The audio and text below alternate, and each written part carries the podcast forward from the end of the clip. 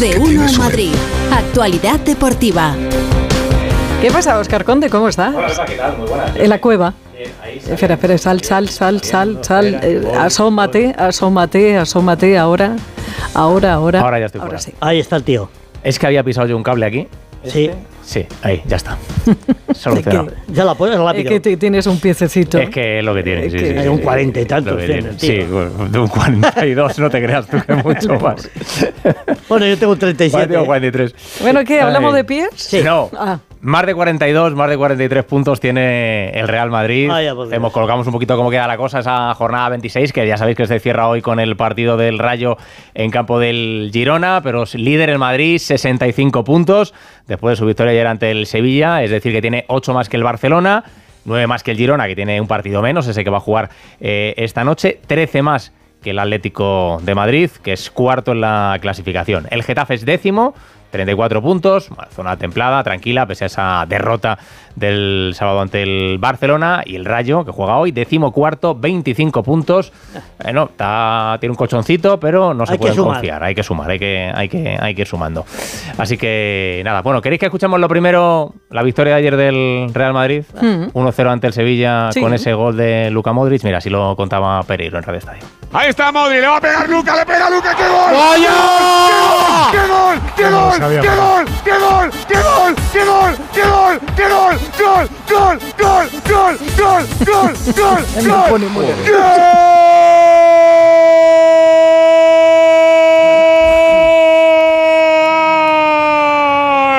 ¡Luca! ¡Luca! ¡Serás eterno!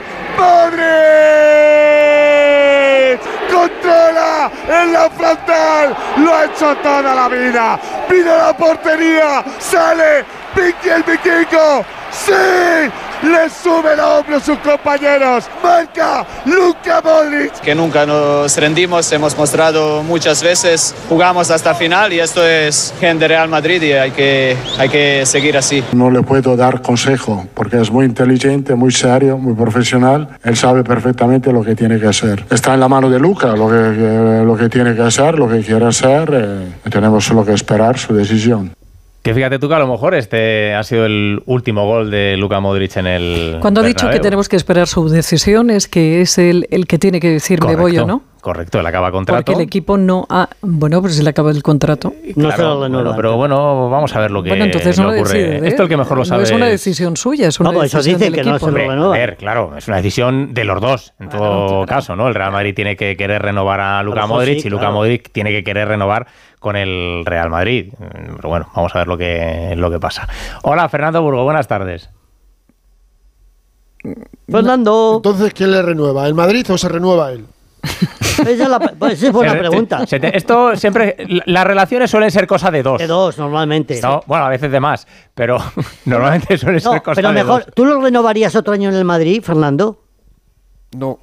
No. Vale, Mm. bien, pues ya está. Y el. No, no, Pepa, no, no. Y el club, eh, la decisión, evidentemente, es de los dos, pero si el club que quiere que renueve, Luca Modric renueva. Hombre, claro. Claro. Pero si Luca Modric quiere renovar, No va a ser. a lo mejor no renueva. Claro.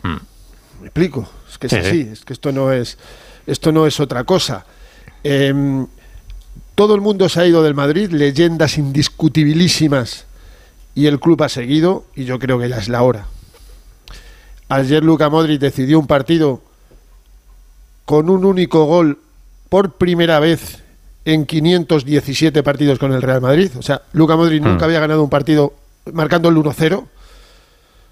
La edad es terrible, está a punto de, de batir un récord que es maravilloso. El que tiene Pancho Puscas como el goleador de más longevidad con el Real Madrid en Liga está a 64 días de batirlo. O sea, si marca en mayo un gol, lo va a batir. Puscas lo hizo con 38 años y 233 días y Modric tiene 38 años y hoy 170 días.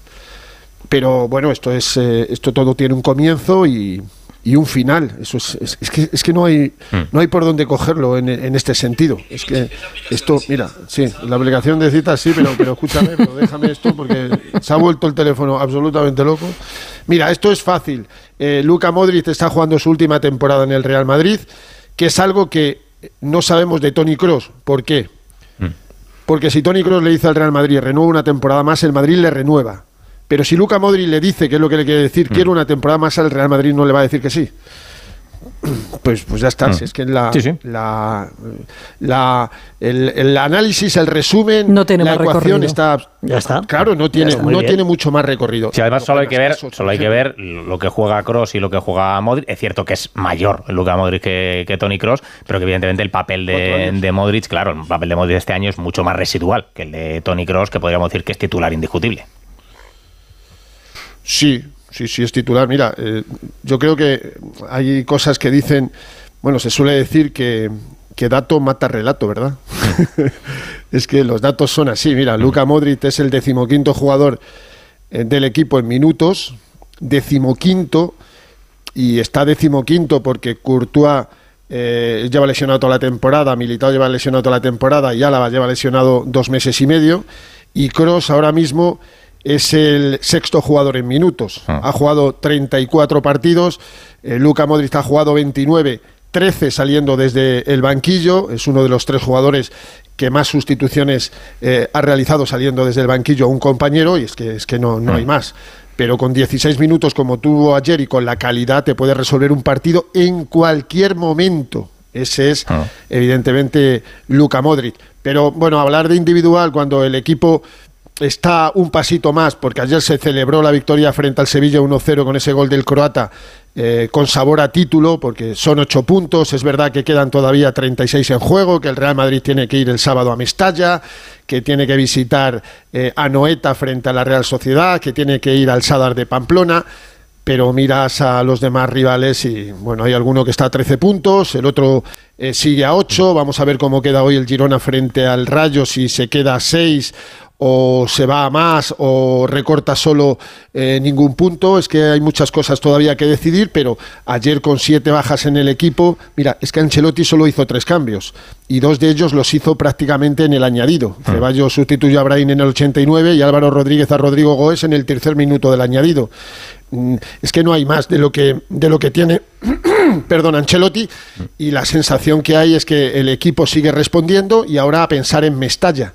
Hoy no ha entrenado eh, Bellingham, que sigue con ese problema en el tobillo izquierdo.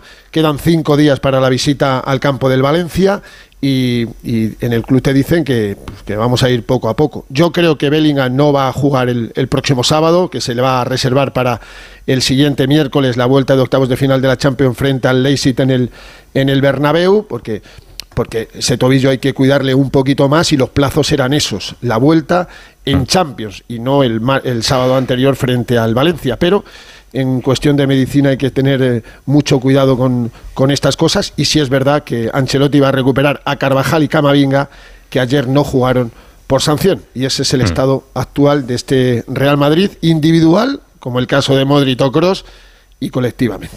Pues buen partido ayer del Real Madrid, que ese- esa victoria con el árbitro lesionado, porque tuvimos ahí anécdota, ¿eh? se lesionó el, el colegiado Día de Mera, tuvo que salir, eh, debutó Fernández Buergo, que es un árbitro jovencísimo, Al final no salió 29 de años, Negreira, ¿no? asturiano, pedían, no, pedían ¿no? desde la Gran Negrera, pero, pero no, Vaya estuvo bien. ¿Algo más, Fernando?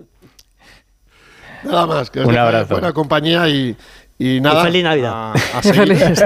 Feliz Navidad y- Y feliz primavera. la alergia, ¿eh? Cuídate, bebe A13, agua. Adiós, Ten cuidado Fernando. con las No esas. A13, ¿no? No, no, no. A 13 no hay, ¿no? A 13 no hay, ¿no? No, no, no hay nada. lástima.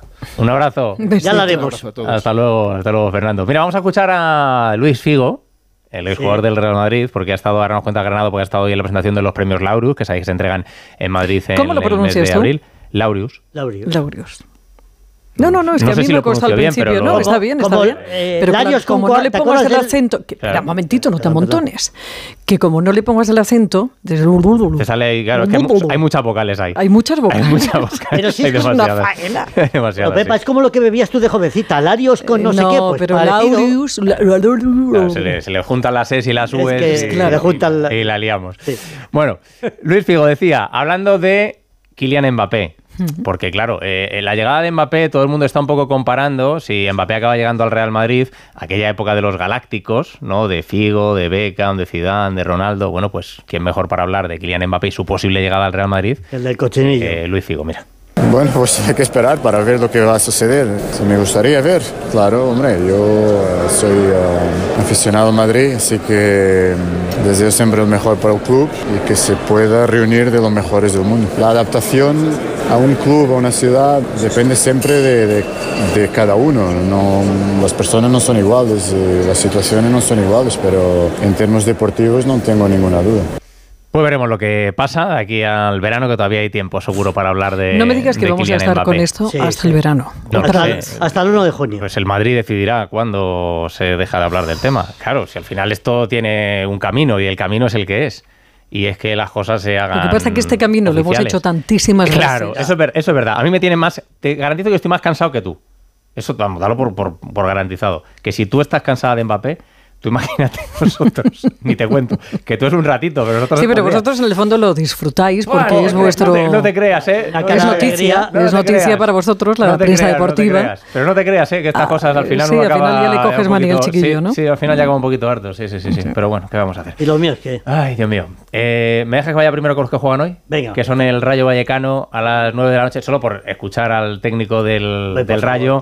Hoy ese partido visitando al Girona, que es importante, la pelea por la Liga, la pelea por la Champions para el Atlético de Madrid y en la pelea por la permanencia para el Rayo, que ese es su objetivo. No va a estar Isi Palazón, que está sancionado, pero esa permanencia, objetivo claro para el técnico del Rayo, para Íñigo Pérez. Todos sabemos cuál es el objetivo del club y entonces la permanencia, sea cara o barata, si la conseguimos, tendremos que estar muy muy contentos, pero sabemos que va a ser difícil porque bueno, cuando llegan los últimos 10 partidos, algo que parece que está ahí ya establecido, que va a ser así definitivamente, siempre hay alguno que, que quiere eh, espolear la clasificación y debemos estar atentos y sobre todo no tenemos que dejar que llegue ese momento para nosotros reaccionar tiene mucha razón el técnico del Rayo. Porque siempre cuando llega ese final de temporada hay alguno de los que está abajo que empieza ahí a subir, a subir, a subir, y alguno de los que está arriba que empieza a bajar, a bajar, a bajar. Entonces hay que tener cuidadito con estas cosas y no estar metido en, el, final. en el jaleo. Sí, sí, sí. Porque uno cuando está ahí en el límite se puede acabar metiendo en un, en un lío importante. Bueno, los tuyos, el Atlético de Madrid, pues están ya en modo Copa. Están ya en modo Copa del Rey porque el jueves es el primer intento de remontada que tiene el Atlético de Madrid por delante semifinales de la Copa, vuelta en San Mamés. Y un dato muy importante. A ver. Cachuscas para ese día en San Mamés. Va a llover en la semifinal de Copa la vuelta. Lo digo con cuatro o cinco días de adelanto eh, para que después eh, no le eche la culpa a los charcos. Métete, Va a haber agua. métete la botas y el paraguas en la maleta. Wokondé, buenas tardes. Hola, ¿qué tal? Se lo diré a Jano. Se lo diré a Jano. Buenas tardes. Eh, a ver, Borrasca, si en Bilbao en febrero, a finales de febrero, no hace sol y 20 grados, chicos, igual tenemos que ir todos a casa. Eso también bueno. ¿eh? Pero bueno, lo asumíamos. Pero sí, es la primera final de las próximas que tiene el Atlético de Madrid. Evidentemente, partido de vuelta de semifinales de la Copa del Rey para eh, meterse en esa final. 0-1 em, ganó el Athletic Club en el partido de ida con el gol de Berenguer de penalti y un Atlético de Madrid que bueno pues tiene que levantar ese resultado. Ganando eh, por un gol de diferencia iríamos a la prórroga. Con cualquier tipo de diferencia pues ya sabéis que ya no hay eh, un valor doble de los goles. Mm. y con más de dos goles de diferencia pues pasaría el Atlético de Madrid a esa final. Y todo lo que sea pues empatar o perder evidentemente deja fuera el conjunto rojiblanco de, de la final de Sevilla. Bueno Oscar esta tarde entrenan seis y mm. media. Sabemos que no va a estar las pilicuetas sabemos que no va a estar Lemar, sabemos que no va a estar Jiménez. Y la duda es Antoine Griezmann con ese esguince de tobillo que se produjo la semana pasada en el partido de Champions contra el Inter. Si me preguntas hoy, ahora, eh, a, las, a la 1 y 29 eh, del día de hoy, te digo que soy bastante negativo de cara a que Griezmann pueda estar en ese partido. Pero es verdad que quedan tres días y que ese tobillo tiene que ir evolucionando y que el Atlético de tiene que valorar lo que os contaba la semana pasada. Una posible infiltración con riesgo de lesión, pero que le permita jugar el partido porque es un hombre muy importante. Pero repito, yo creo que ahora mismo en el Atlético de Madrid son bastante eh, pesimistas de cara a que Griezmann pueda jugar en San Mamés. Pues sería una baja importantísima, desde luego, para el Atlético de Madrid, la de Antoine Griezmann en un partido decisivo, como es esa vuelta de las semis de, Copa. Un abrazo, Hugo. No creo que Pepa bebiera Ginebra, porque, o sea, Larios, porque Larios no se bebía, era para limpiar la barra del bar. No sabía que lo tomara. Un abrazo. Un abrazo. hasta luego. Bueno, en segunda división, el Leganés eh, perdió ante el Racing, pero sigue líder con 50 puntos el conjunto pepinero. Y el Alcorcón, que empató ayer a uno con el Tenerife, pues sigue en descenso, está a un puntito de la salvación el Alcorcón. Vamos a ver si consigue ir saliendo de esa zona complicada de la segunda división. Y vamos con lo de los Laureus, porque os decía que hoy se han conocido en Madrid, en el Palacio de Cibeles, se entregan el 22 de abril, pero hoy hemos conocido los nominados, hay bastante representación española, sobre todo de la selección femenina española de fútbol. Raúl Ganado, buenas tardes. ¿Qué tal? Muy buenas. Aquí sigo en la sede de la Comunidad de Madrid porque la mañana está siendo intensa. Eh, han terminado ya la presentación de esas nominados a los premios Laureus, pero es que ahora está aquí Ilia Topuria, que acaba de llegar para oh. ser recibido por la presidenta de la Comunidad de Madrid. Ahora mismo están eh, pasando a, dos metros de, mí mientras estamos hablando. Acaba de hacerse la foto oficial y de firmar en, el libro de autoridades de la Comunidad de Madrid y ahora va a hacer una, pequeña También ha sido recibido por el alcalde eh, antes de, venir hasta aquí. Aquí y en, esta, em, en este acto de los nominados, la gala de los laureos será el 22 de abril pero sí hay buenas noticias para España porque el equipo de fútbol de la selección femenina está nominado como mejor equipo del año y también Aitana Bonmatí y Salma Parayuelo. Así que, bueno, pues eh, esas buenas noticias. También la Fundación Rafa Nadal eh, por su acción durante, durante todo el, año. Sabéis que esto se premia con respecto al año 2023. Y Jude Bellingham, el futbolista del Real Madrid, que también está nominado en la categoría de revelación. Así que, bueno, como siempre, el deporte español y los deportistas que eh, juegan en España pues son protagonistas de los premios internacionales. Pues será un día bonito, seguro ese 22 de abril en la entrega de estos premios que ya sabéis que son, dicen que son como los Oscars del deporte, ¿no? Los premios Laureus, así que a ver si conseguimos ahí que los españoles, las españolas se lleven esos, esos premios. Gracias, Granado. Ten cuidado con Topuria, ¿eh? Sí, ten cuidado. Eres grande, pero este. Oh. Oye, Yo creo que da más miedo a Raúl. No. No, sí, da más miedo Raúl. No, no, no, no, Da más miedo Raúl. A ver, no da más miedo Raúl porque es una monada de niño, pero... Esta no te la compro. Eh, no, no, pero si el otro es muy chiquitico. Ya, sí, claro, y... Bueno, mete unas guantas. Oh, sí, mete unas ollas gordas. Para chiquitico. chiquitico. Hay algunos que pequeñitos que...